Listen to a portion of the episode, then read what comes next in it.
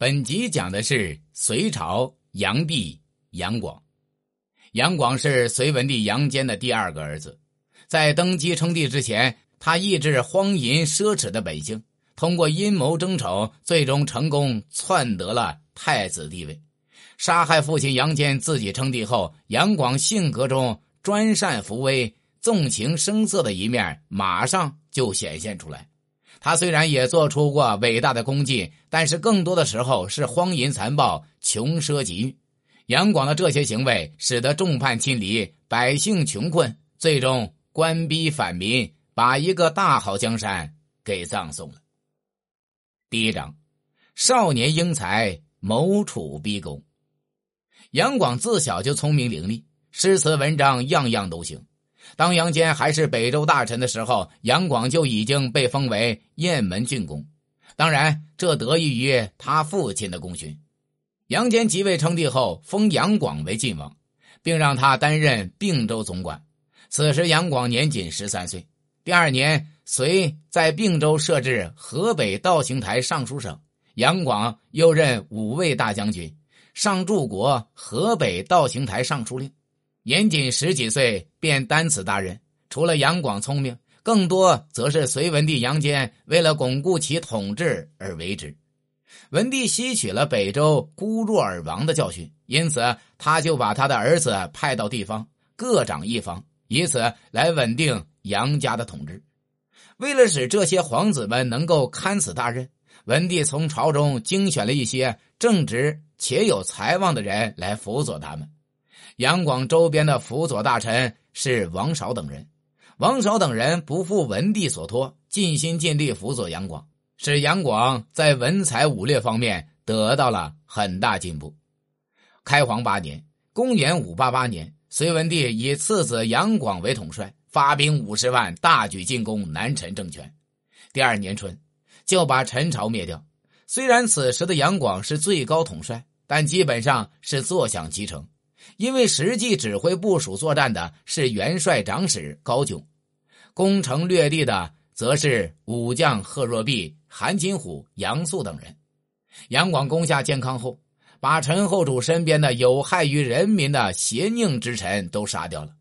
同时，他又让高炯和元帅府记事参军裴举一起收缴南陈地图和户籍，封存国家府库。金银财物不取分文，这样的风度使杨广获得了天下人民的称赞。之后，他晋封太尉，再任并州总管。后来，在平定江南士族高智慧叛乱、反击突厥等战争中，杨广作为统帅竭立下大功。在文帝的五位皇子中，杨广的战功是其他几位皇子所不能及的。由于官职地位的不断提升，杨广开始。觊觎皇位了，不过实现这个愿望有点难，因为文帝在即位后不久就已经立长子杨勇为皇太子。杨勇是法定的皇位继承人，如果杨勇没有死亡或被废掉，杨广是没有机会当皇帝的。杨广十分清楚，只有皇帝废掉杨勇，他才能夺得太子之位。于是，在后来的岁月中，他做了两件事情，这两件事情就是。讨父亲的欢心和秘密培植自己的亲信党羽。首先，杨广通过阴谋权术，不断迎合文帝与独孤皇后。文帝本人十分节俭，独孤皇后痛恨男子宠爱姬妾。太子杨勇没有心机，无视文帝及皇后的性格，偏偏喜欢奢侈与女色。久而久之，文帝与皇后都对他产生了厌恶之感。而杨广呢？虽然也喜奢侈与女色，但是他为了得到太子之位，先把这些都暂时的隐藏起来。他只和王妃萧氏住在一起，不宠爱其他姬妾。每当文帝和独孤皇后到杨广住的地方的时候，他都会事先进行布置，把一些年轻美貌的姬妾藏起来，让一些年老丑陋的人穿上粗布衣服。文帝与独孤皇后见此，就逐渐的开始宠爱他了。而对于文帝和独孤皇后派来的人，他都会以礼待之，临走时还会送上礼物。这些人因为得了好处，在文帝和皇后面前都是好话连连，由此杨广在文帝和独孤皇后心目中的地位就不断攀升了。当然，这些还不够，改立太子之事必须还要得到朝中大臣的支持。杨广勾结了不少在朝中与太子杨勇不和的大臣，其中就有著名的大将杨素。这些大臣们平日里在文帝和皇后面前不断重伤杨勇，文帝遂起了罢黜之意。开皇二十年（公元600年），杨勇被废为平民，太子党被消灭，杨广如愿以偿。仁寿四年（公元604年），文帝病重，卧床不起。杨广认为他登上皇位的时机到了，于是写信给杨素请教如何处理后事。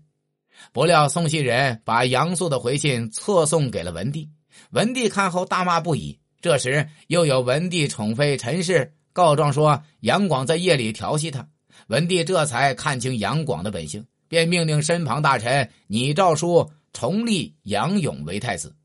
杨广得知消息后，立即与杨素密谋，带兵包围了皇宫，谋杀了文帝。之后又杀掉杨勇及其他兄弟。就这样。杨广以弑父杀兄的手段登上了皇帝的宝座。本集已经讲完，下集讲的是杨广第二章，改新律制，大兴工程。